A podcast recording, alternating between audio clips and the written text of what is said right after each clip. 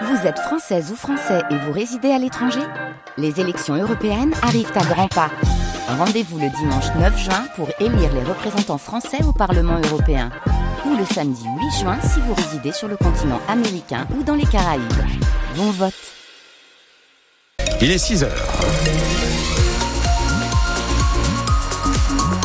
J'ai pas dit qu'on était le 14 février, qu'on était mercredi aujourd'hui. La route, le trafic est normal à cette heure-ci.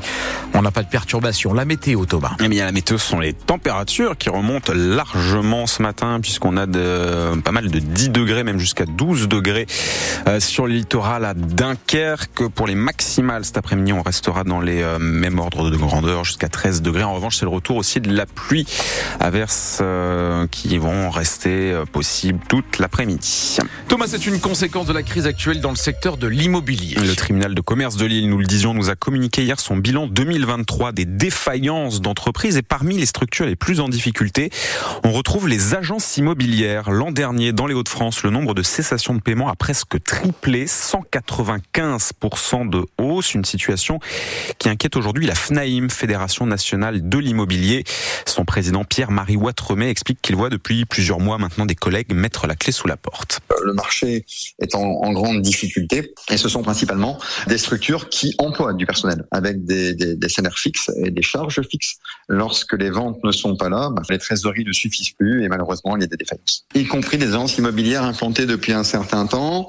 Je suis inquiet, oui, parce que c'est comme si on avait un mutisme du gouvernement par rapport à la problématique euh, actuelle des Français qui veulent absolument acheter, mais qui ne le peuvent pas pour plusieurs raisons. La première, c'est le financement. Les taux d'intérêt ayant monté, ils ont perdu une capacité à acheter, mais également, c'est l'effet qui se coule. Il n'y a pas que la capacité à acheter d'un point de vue mathématique du taux, il y a également l'apport euh, non négligeable que demandent les banques aujourd'hui. Et donc, nous avons un autre effet qui est celui euh, d'une demande beaucoup plus forte de la location.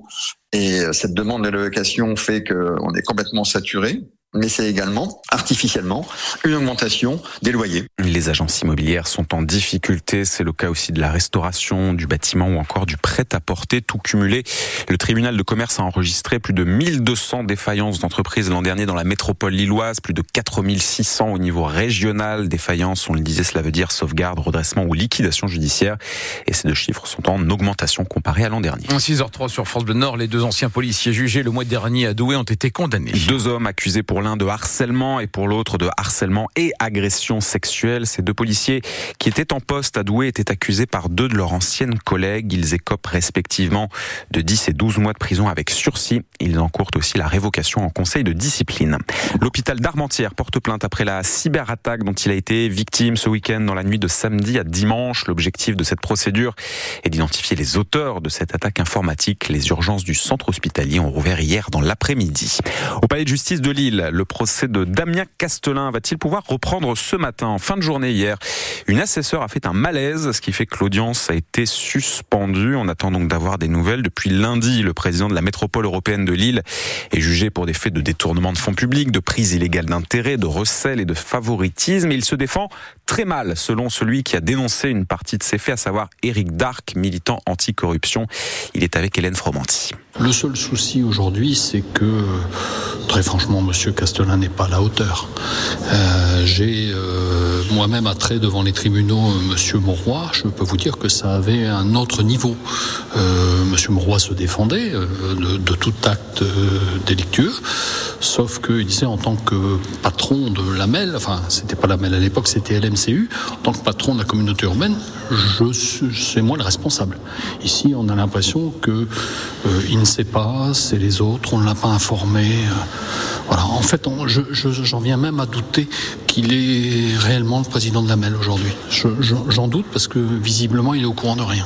Qu'est-ce qu'il devrait faire selon vous? Bah, Il devrait à tout le moins assumer, euh, puisque c'est lui le patron. Voilà, c'est tout ce qu'il ne fait pas. Et si les débats peuvent reprendre aujourd'hui au Palais de justice de Lille, le tribunal a prévu de se pencher désormais sur la terrasse de Damien Castelin, le président de la MEL, est soupçonné d'avoir reçu des pierres bleues de la part du groupe Eiffage qui a construit le grand stade de Villeneuve d'Ascq.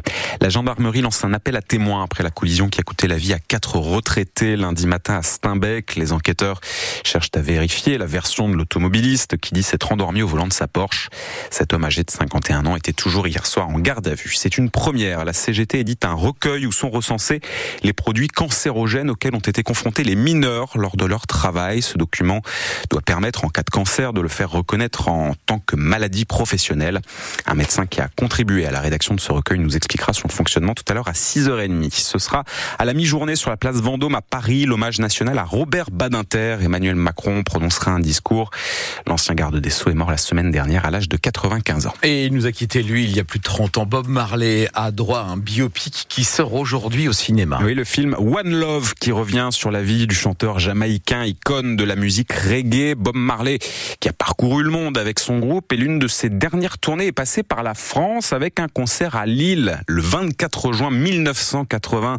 Bob Marley et les Wailers sont à la foire de Lille, là où se trouve aujourd'hui le Grand Palais. Louis Muriot, vous avez interrogé quelqu'un qui se souvient très bien de ce concert, un certain Tonton Sigismond qui en 1980 travaillait déjà à France Bleu Nord. Il n'a même pas 25 ans, mais Tonton Sigismond est déjà animateur radio pour Fréquence Nord, alors il a une place bien particulière pour le concert. J'ai eu la chance d'avoir un backstage, c'est-à-dire un pass pour être dans les coulisses, derrière la scène. De là, il voit la foule, ils étaient plus de 10 000 ce soir-là. Il y avait une foule considérable. À la même époque, je me souviens, on avait parlé de l'avenue du, du, pape, c'était Jean-Paul II. Il s'est trouvé que Bob Marley a accueilli autant de personnes que le pape. Et après trois chansons de son groupe The Wailers, Bob Marley entre enfin sur scène.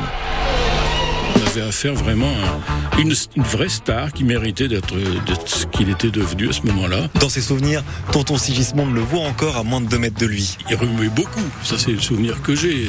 Ses longues tresses, parce que c'est ça aussi qu'on voit, qui, qui, flottait là, en même temps qu'il bougeait, ça, ça chauffait, quoi, comme on dit. Ça, ça, y allait. Mais le plus fort pour le vingtenaire de l'époque, c'est la musique. J'ai le souvenir de Could You Be Love. Could you